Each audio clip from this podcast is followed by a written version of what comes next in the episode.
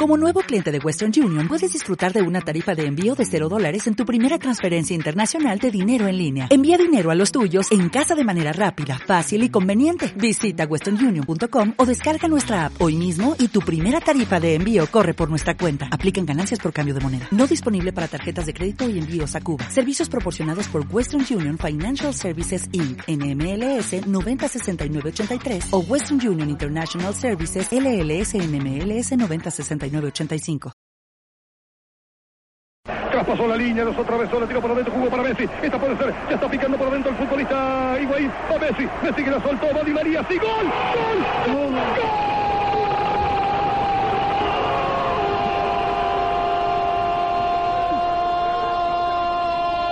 de Argentina.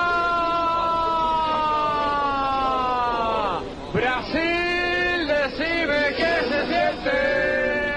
Di María, Argentina 1, Suiza 0. Ataca la Argentina. Di María que la mete, rebota, mira para Higuaín. ¡Gol! ¡Gol! La Argentina 1, Bélgica 0. Gonzalo Loiza a los 7 minutos del primer tiempo. Argentina es finalista, 24 años después. Si hay algo que merecía este grupo era, era esto. Creo que hoy jugamos un partido brillante, brillante, siendo nosotros, no teniéndole miedo a nada, sabiendo todo lo que nos jugábamos y, bueno, creo que estamos eh, ante el partido de nuestras vidas.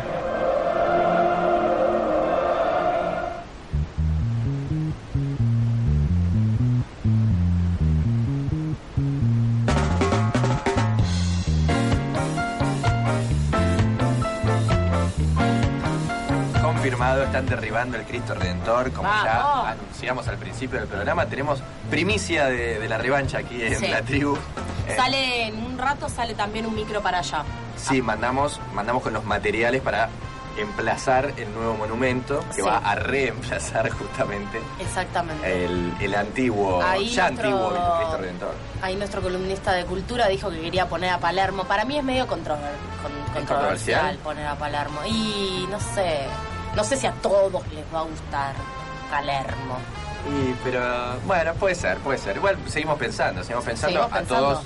eh, ya sabemos, la revancha programa en Facebook, Sí. arroba revancha radio en Twitter, Sí. 48640489, También. 4866-1095, los teléfonos de la radio. Exactamente. Y en esta fiebre mundialista, eh, la idea también es seguir recordando aquellos momentos que tampoco fueron tan gratos para la selección argentina, como fue el Mundial del 94. Yo no había nacido, quiero aclararlo nada más. Le cortaron las piernas Para al Diego y nos la cortaron a todos. Sí, sí, y comenzó una etapa complicada después de eso. Acá Manu seguro nos va a poder decir mucho más, vos que naciste antes que yo Sí, y que estabas en ese mundial. Sí. 20 años se cumplen de ese mundial, de ese momento en donde Maradona es retirado por la enfermera de la mano, se lo llevó Terminó el segundo partido de. Argentina en el Mundial de Estados Unidos 94 contra Nigeria, ganamos con el famoso gol de Cani, el de Diego, Diego, pasámela, este, y se lo llevaron al Diego. Se lo llevaron al Diego, le cortaron las piernas, exactamente. Y de eso estuvimos charlando con Andrés Burgo.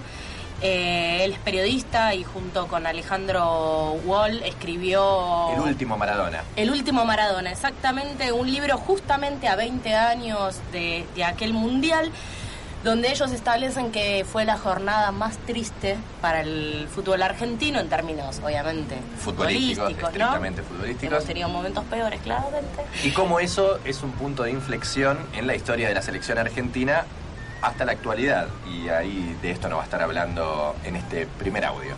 Eh, eh, la caída de Maradona cayó el equipo, fue un- como un efecto dominó. Eh, cayó Maradona y cayó el equipo de manera instantánea.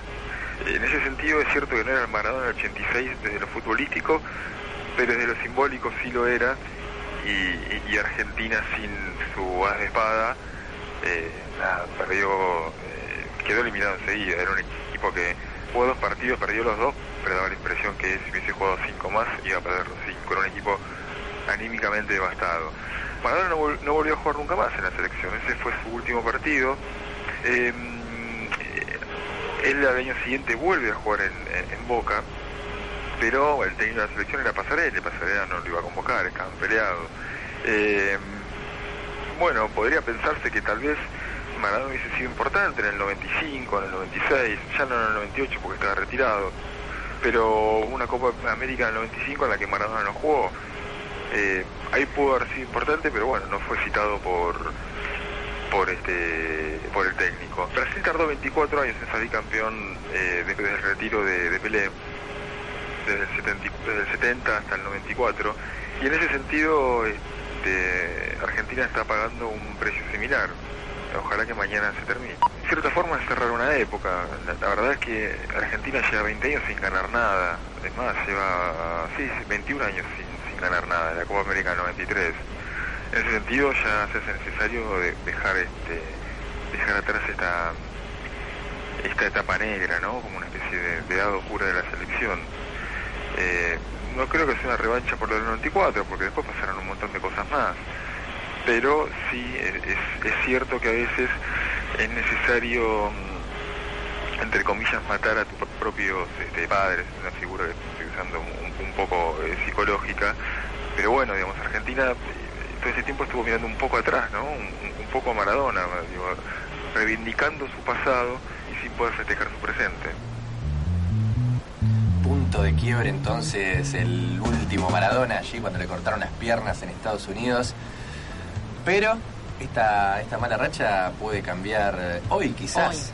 Bueno, ya cambió, estamos en la final, ¿no? Sí, de hecho ya cambió. igual, ¿eh? Para mí uh, me gusta, me gusta el, este bilardismo que tenemos. Claro, es un paso a paso constante, todo el tiempo. Yo para los atolondrados no sirve el paso a paso, les aviso. O el entretiempo es el paso a paso del primero al segundo tiempo. Exactamente. Eh, a quien escuchábamos recién es Andrés Burgo, que junto con Alejandro Wall escribieron El último Maradona. Tenemos un audio más de él, de la conversación que tuvimos en el día de ayer para preguntarle justamente cómo ve el equipo actual de Argentina. ¿Qué diferencias hay con estos que estuvieron jugando los últimos mundiales y a ver si nos podemos tomar revancha? Hay buenos jugadores, por supuesto. Está Messi, que saca diferencia. Hay un técnico que es un técnico, que, que, que, sabe trabajar tácticamente los partidos, que tiene buena relación con los jugadores. Eh, hay ganas de, de, hacer historia, digamos, hay jugadores con eh, procesos dolorosos detrás, jugadores que les fue mal en los mundiales anteriores y son jugadores que tienen ganas de revancha. Eh, también hubo un, este, un fixture muy favorable. y también, bueno, hubo una cuestión de suerte, innegable, digamos, los penales, este, digamos, si bien lo voy a dictar yo mérito a, Romero, este, los penales son cuestiones que se definen eh, en un segundo. Y hay un equipo que, se fue armando y que hoy es un equipo muy sólido, o sea, ganó cinco partidos, empató uno. Eh, es cierto que es un equipo que hoy no, no sabes bien cómo va a ser un gol, pero fundamentalmente sabes que va a ser muy difícil que le hagan un gol.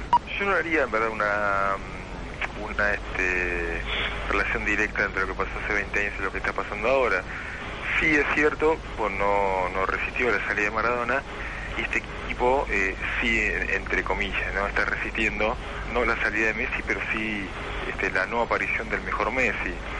Después hay que preguntarse qué es lo que pasó primero, si eh, eh, Sabela decidió sacrificar al mejor Messi para ganar una mayor solidez defensiva, la, salida de, de Gago y el ingreso de Biglia, después por otros motivos la salida de María y Isabela eh, y de eh, y de Agüero y, finalmente Messi se terminó quedando mucho más solo que al principio que en la primera rueda.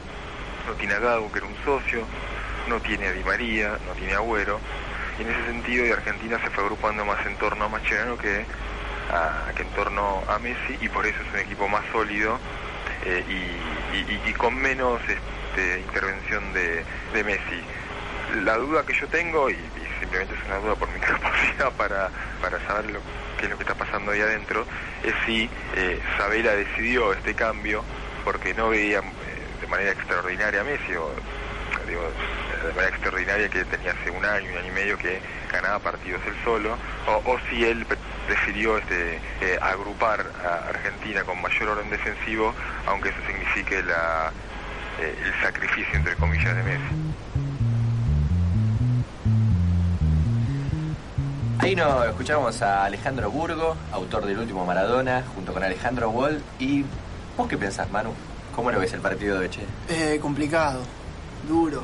No sé, como que nos pueden hacer siete, como podemos ganar. Por siete también. No, Sí, no, también pero ganar. hombre, No, juéguesela. no, Eso no. parece lo que decía Panigasi. Una cosa es una cosa y otra cosa es otra cosa. No, no me la voy a jugar nada. Porque además no sé. No tengo ni la menor idea. Pero, digamos, a ver, Si, Alemania juega, juega como jugó contra, contra Ghana, por ejemplo. Hay chances, hay Bien, chances. Bueno, bien, chances. listo. Ya está, tenemos una opción ahí. pero supongamos que, que Alemania juega contra, como contra Brasil. Juega muy bien. También hay chances. También hay chance, claro, a eso iba También yo. Porque Argentina no juega como le jugó Brasil a Alemania. Argentina juega muy inteligente. Eso es lo que hace. No juega como Alemania, que es un equipo más físico, muy táctico. eh, tiene sus maneras, pero es muy inteligente. Sabe lo que hay que hacer en el momento que hay que hacer. Y en eso, y en eso ayuda mucho Mascherano, que está ahí, es el dueño de, de toda la cancha, marcándole a los demás qué tienen que hacer, qué no tienen que El hacer. que dicen que te hace una cartera con un cocodrilo despierto, ¿no? Sí, o que le das un rifle y conquista las Malvinas él. Las Bien. recupera, ¿no? Te trae el vuelto de los fondos WIT. Te llevémoslo para bajar el Cristo Redentor, entonces. Sí, sí, él es el que va a esculpir el nuevo monumento. Eh, pero bueno, sí, Argentina juega muy inteligente, eh, le va, mm, para mí le va, le va a cortar los caminos a Alemania. Eh, hay que ver cómo, cómo está ahí la pelea en el- la mitad de cancha. Es clave en este partido la mitad de cancha. Es muy clave porque ellos se mueven básicamente por ahí. eh, juegan, ellos juegan en realidad de todas las maneras, juegan muy bien. Pueden ir a presionar, como pueden esperar, pueden jugar con la pelota cerca del área, lejos del área, pueden hacer cualquier cosa ellos. Pero últimamente hacen un juego muy de posesión justamente en la mitad de cancha. Entonces cortarle ese circuito sería importante. Claro, y haciendo eso lo que les pasa es que muchas veces quedan flojos atrás. Eh, si vos ves el partido con Brasil, varias veces eh, muchos jugadores de Brasil encaran al arco sin marca. Bueno, mismo el gol de, de Brasil es así. Y mismo el partido con Argelia, eh, Argelia no era muy bueno con los pies, pero los jugadores de Argelia picaban al vacío siempre y ahí está la clave del partido para nosotros. Hay que tener cuidado con el arquero porque sale muy rápido, entonces el pase tiene que ser muy preciso. Y mide una altura bastante pequeña. Sí, casi como 3 metros mide. Eh, además tiene unos reflejos que todavía no, no lo entiendo. Además, Neuer, hablamos. Neuer está nominado al mejor arquero junto con Romero y, el, y Keylor Navas, el, el arquero de Costa Rica. Arquerazo. Sí, es un arquerazo. Ojalá que lo gane. Sí. Ojalá que lo gane Romero, ya que estamos, que termine en cero la valla hoy. Sí, sí, también. Pero Ahora, uno de los temas que se, que se venía discutiendo fuerte es si juega Di María, si no juega Di María, si tendría que jugar Di María, que recordemos a todos, se lesionó en el partido de los cuartos de final contra Bélgica, tuvo un desgarro pequeño, pero un desgarro al fin. Ayer no- entrenó. Ayer Oh. entrenó, exacto, pero normalmente tarda como tres semanas en recuperarse bien un desgarro, pero dicen que eh, ya está corriendo, haciendo algunos trabajos de fútbol y podría ingresar o no, es uno de los jugadores más importantes del equipo. ahí me parece que el tema está en no quemarse, porque, bueno, Sabela me parece que es un tipo muy inteligente, va a saber si está para jugar o no, no lo va a poner si no está para jugar, porque no le va a hacer bien al equipo. Y tampoco es ponerlo por ponerlo, porque tal vez lo pone en el segundo tiempo y el partido no, no estaba para eso. Eh, ha- habría que ver bien cómo está el partido y cómo, y cómo hace para meterlo a, a Di María ahí, si es que lo hace. Veremos ese corazoncito que, que con el cual festeja los goles. Que, va- ¿Vos lo pondrías, man? Yo no sé, pasa que no sé cómo está. Si puede, si puede jugar, sí, de titular siempre. Yo te digo lo pongo. Sí. Tampoco sabemos muy bien qué se está viviendo afuera de este estudio. Dicen que está todo muy candente en la calle, que la gente ya no puede, no, no puede ni caminar. Y ahora sí está lo de- tenemos, de, lo nerviosa. Eh, Lo tenemos Andrés con el móvil. Hola Andrés, ¿estás ahí? Hola, sí, ahora los escucho perfecto. Ay, qué, Qué lindo. bueno. Bueno, eh, hicimos apuestas. ¿Dónde estás exactamente? Estamos en Parque Centenario, estamos en el anfiteatro y esto es una verdadera fiesta. Realmente explota, la gente está saltando, está cantando, se complica escuchar un poco por todo lo que cantan. Muchísimo celeste y blanco, demasiado amarillo, parece que está por jugar Brasil, pero el amarillo pro. Igual estamos acá haciendo el aguante a la selección argentina y no estamos solos, estamos con dos personas, con Sergio que tiene 50 años y estamos con Brian que tiene 16. Dos realidades muy distintas, los que vieron varias finales, los que han visto a la selección campeona y subcampeona, y bueno, y mucho menos también, y también con eh, personas que nunca han visto a Argentina llegar a la final. Así que bueno, para empezar vamos a hablar con Sergio, que tiene 50 años. Sergio, contanos a toda la audiencia de la tribu, ¿cómo viviste esta nueva final? Vos que has vivido varias y que has festejado varias veces también. Sí, la verdad que es totalmente diferente ahora. Eh, la primera que viví fue en el 78, que bueno, era una situación particular donde muchos que estábamos totalmente afuera de lo que estaba pasando en la realidad argentina, la disfrutamos mucho y después con el dolor que eso significó cuando salió a la luz todo el problema que había acá en Argentina. La del 86, bueno, esa fue monumental con el Diego, el gol de los ingleses, cómo, cómo las pagamos a los ingleses, eso estuvo espectacular. Y hoy es algo totalmente diferente, porque para mí, eh, que la sufrí en los mundiales anteriores, eh, con el 90 este, en Italia, el 94 con lo del Diego, este, lo de lo, del mundial en Francia, fueron muchas cosas que hoy la verdad es una explosión y este y, totalmente diferente a las finales anteriores. Hoy hay mucho, mucho celeste y blanco, mucho fervor popular que antes no se veía más en las casas y después era salir a festejar al obelisco. Hoy es un festejo ya desde el otro día y es un festejo que no para, ¿no? Gracias, Sergio. La verdad que está buenísimo la gente que sí que hace y se nota esta diferencia entre los chicos jóvenes que realmente colmaron este lugar y que lo están viviendo con una expectativa distinta por esta cuestión novedosa. Brian, vos tenés 16 años, has visto muchas frustraciones con la selección argentina y cómo viviste este momento de, esplendor, de llegar a la final y de esta alegría popular compartida acá en el Parque Centenario. Lo digo como muchos argentinos lo podrían decir, alegre, feliz, contento, es una pasión, un, un sentimiento, no sé, eh, es, mucha alegría, mucha emoción. La verdad como se vive es impresionante. Es llegar a una final después de 24 años, después de cómo sufrimos en el 2010-2006, en esa pérdida de cuarto, no lo puedo creer. Y ahora llegar a una final y esperar que salgamos campeones de nuevo, es una emoción para nosotros. Es una emoción y le contamos a todos que acá la gente está casi toda con la gente pintada, acá está con una copa, una réplica de la copa Brian y la emoción que tiene como la contó recién, la verdad que es algo emocionante. Andrés, ¿nos escuchás? Sí, sí. Te contamos que estamos con poco tiempo, nos queda para el cierre del programa y para la transmisión especial de Radio La Tribu, pero buenísimo los testimonios, te agradecemos mucho ahí en Parque Centenario con el este especie de fanfest del PRO que armó ahí en Parque Centenario. Volvé, volvé, volvé que acá se ve también lindo. Dale, ahora lo vamos a compartir en la radio. Un abrazo grande. Un abrazo. Ahí estaba Andrés de Parque Centenario, que el PRO ha puesto unas pantallas muy lindas también, y para que lo vayan a ver, pero vengan acá. Lo tenemos acá el Cristo Redentor, lo ponemos en Parque Centenario. Escuchá, escuchá, escuchá, escuchá. letra.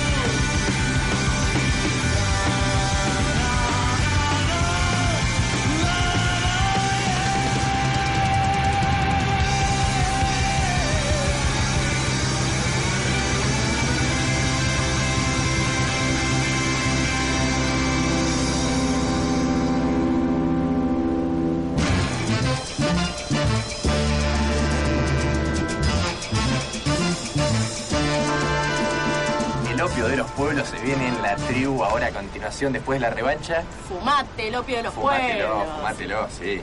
El opio de los pueblos hay que fumarlo.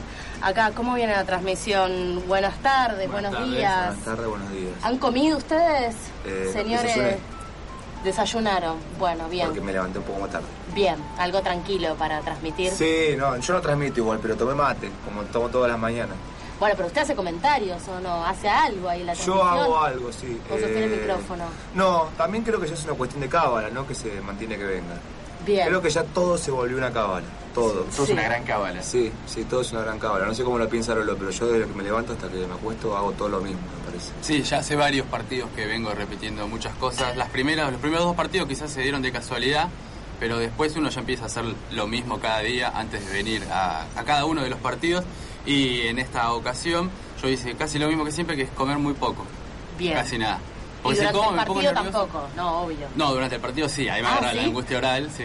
Yo no soy de los que habla tanto, o sea, Ale hace operación técnica, Claro, yo tiro datos, pero muy muy pocos, son más datos estadísticos, de números, esas cosas, entonces nosotros dos no hablamos tanto. ¿Y el, el relator estrella Azúcar? Y hay, hay que cuidarlo. Hay que Como habla cuidarlo. tanto, hay que cuidarlo. Entonces no lo queremos exponer acá al aire más temprano. tenemos. Claro, tenemos Grandes ahora- relatos ha hecho durante Sí, todo este un mundial. genio. ¿eh? Es muy difícil eh, Sí. transmitir un partido y, y vivirlo también, ¿no? Porque, no sé, yo me pongo en el lugar de él y no sé cómo haría, la verdad. A veces se le escapa el gol, así como gritándolo más como una persona que lo está viendo por tele que transmitiéndolo, pero es un crack. No, pero la- el, yo estuve el miércoles acá y fue muy emocionante. Chicos, Muy antes de despedirnos, les queremos tirar esta ¿Qué? consigna que estuvimos enarbolando hoy. A ver. Eh, Sí. va- ya está decidido, se, se invade Río de Janeiro, que ya un poco empezó esta, Sí. esta especie de invasión. Vamos a tirar abajo el Cristo Redentor, No sirve para nada, no, ¿no? sirve para nada. Como el obelisco. Exactamente. Eh, y vamos a reemplazarlo por algo, otro monumento, otra cosa. ¿Qué ponemos? Por el obelisco.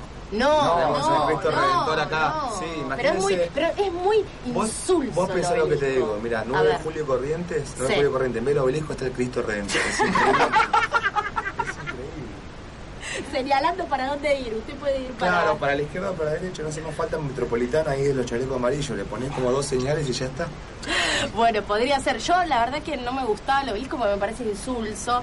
Eh, dije, no sé, podemos poner el Gauchito Gil, la Mara Jiménez. Alguien, eh, nuestro columnista de cultura, dijo Los rulos del Diego. los rulos del Diego, Palermo, cuando tenía Palermo, el copo. Claro, ah, bueno, sí. Ah, ¿visto? Gustó, me gustó más. sí. Gustó, me gustó mucho más, sí, bueno. Entonces sería interminable.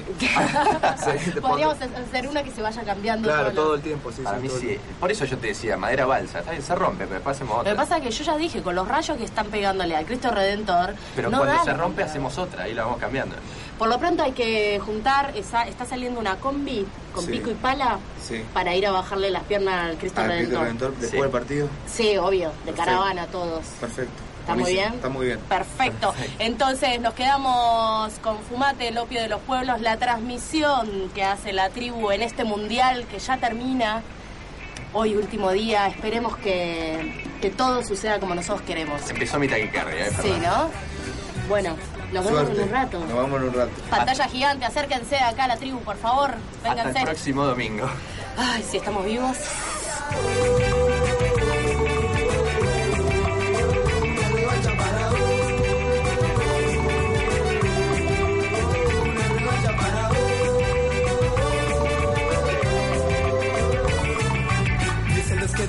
Mal tiempo buena cara No pongo otra mejilla, al mal tiempo la revancha. Contra los molinos que recorre camino Todas a la cumbacha que llegó la revancha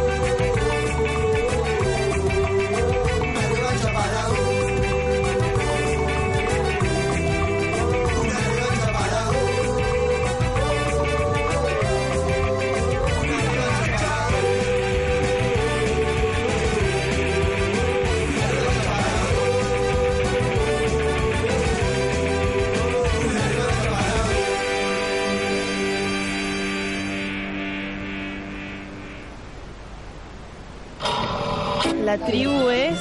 Amistad, eh.